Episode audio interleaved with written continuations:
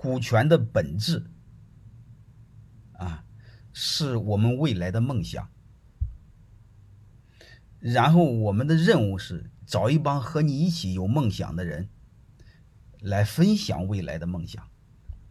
啊，就是把这个墙上的饼给实现，就这么简单。然后怎么实现这个饼呢？就大家一起出钱，大家一起出力，把墙上挂那个饼给实现。能听明白吗？啊，股权的本质不是分现在。股权的本质是大家一起画个饼，分享未来。啊，那你说我自己画个饼，我自己分，自己分可以，但是这个饼小，嗯，叫一个好汉三个帮，好吧？所以这个饼小，你自己做做不起来的，啊，所以你得找更多的人一起把这个饼变大。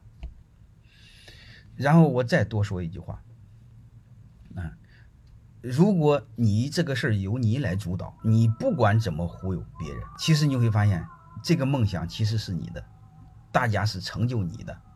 其实虽然大家也成就了每个人，但是最主要的是成就了老板。你比如唐僧师徒去西天取经，嗯，大家最终都功成名就。你会发现，最你会发现真正功成名就的、最成就有成就的人，一定是老大，是唐僧。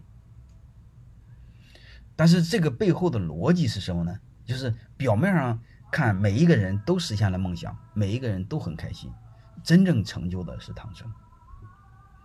所以股权激励的本质，就刚才我说过了，就是画一个大饼，大家一起实现这个饼。然后这个背后是干什么用呢？背后是首先大家一起出钱，大家一起合伙成立公司，大家一起合伙成立公司。他对你作为发起人、作为创始人，这个资金的压力是不是变小了？还有一个，这帮人把钱投了进来，各位，你是不是就不缺人了？因为他钱在哪，他心在哪。你会有有没有发现？你只要用这一招，你就解决了两个问题：第一，你开店、开公司的资金来源问题；还有一个就是找组建核心团队问题。是不是这么个逻辑啊？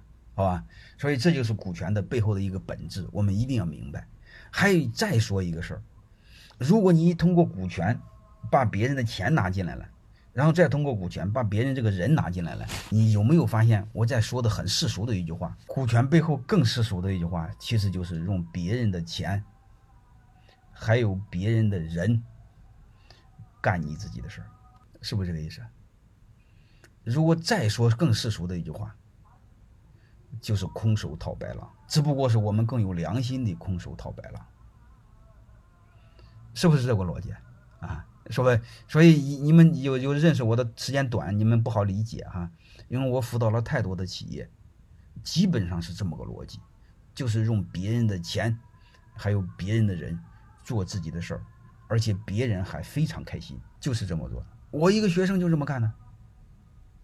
然后让咱班同学给他投资，背后有我给他做的策划，能明白吗？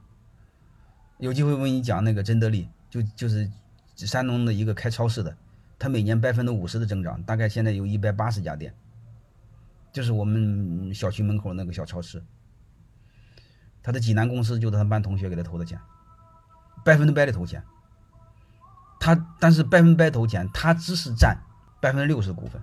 另外百分之四十的股份，我这个学生出什么？出品牌，出管理，一毛钱没出，人家占四十个点股份。啊，这帮同学不就出钱吗？能明白这意思吧？嗯，说白了就是，然后你画一个大饼，让大家一块分认饼分饼。啊，管理的本质和治理的本质，其实就是一个把饼做大，然后分饼的游戏。对吧？就这么简单，好吧？